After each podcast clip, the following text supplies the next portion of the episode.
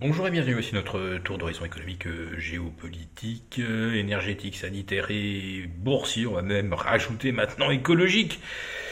En tout cas, pour comprendre comment tourne la planète finance, euh, c'est sur la bourse au quotidien et nulle part ailleurs, et l'épisode de ce 7 novembre, je l'intitulerai Mais laissez-nous respirer.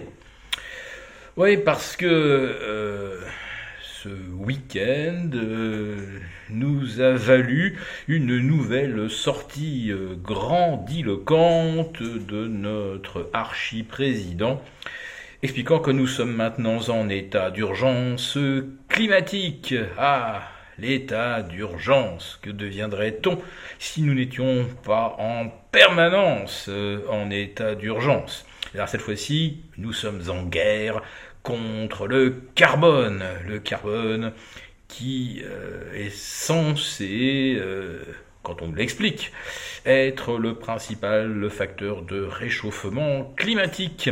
Alors qu'après m'être un peu penché sur la question, avoir regardé euh, diverses études par plusieurs approches différentes sur ce qui influence le climat, eh bien il semblerait qu'au bout du compte, le carbone soit pour 2% dans euh, le réchauffement planétaire. Euh, une grande partie de ce réchauffement proviendrait des oscillations successives de la Terre sur son axe, c'est-à-dire que quand la partie sud est plus exposée au Soleil euh, elle prend plus de euh, chaleur, étant donné qu'elle est majoritairement euh, recouverte d'océan et que le bleu absorbe, et inversement, quand la Terre rebascule et que c'est l'hémisphère nord qui est le plus éclairé, eh bien, on se retrouve avec une moindre exposition et un moindre réchauffement. C'est donc quelque chose qui est connu depuis euh, très longtemps, ça s'appelle la précession des équinoxes.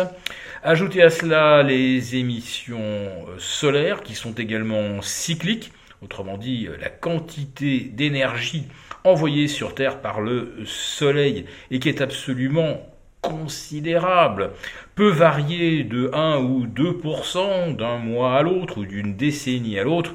Et quand le Soleil voit euh, sa quantité d'énergie euh, changer de 1 ou 2%, euh, en termes de calories, c'est absolument considérable et ça a un impact majeur sur le climat. Bon, maintenant, est-ce que le CO2 est vraiment le gaz à combattre absolument et en priorité?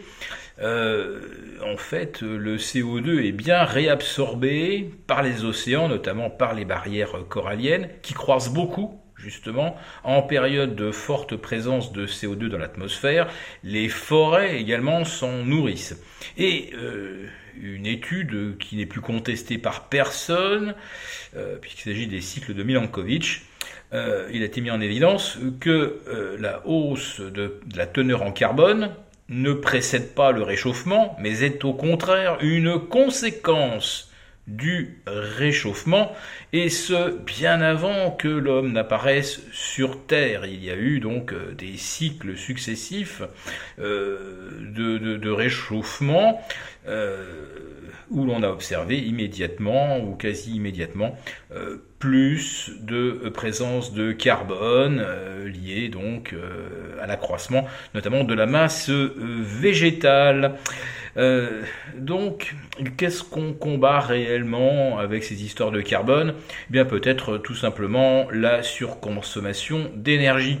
Une énergie qui effectivement devient plus chère et avec un baril qui se rapproche des 100 dollars. Donc ça, c'est incontestable plus on consomme d'énergie carbonée, ben plus cette énergie euh, devient rare, euh, compliqué à extraire. On trouvera toujours du charbon hein.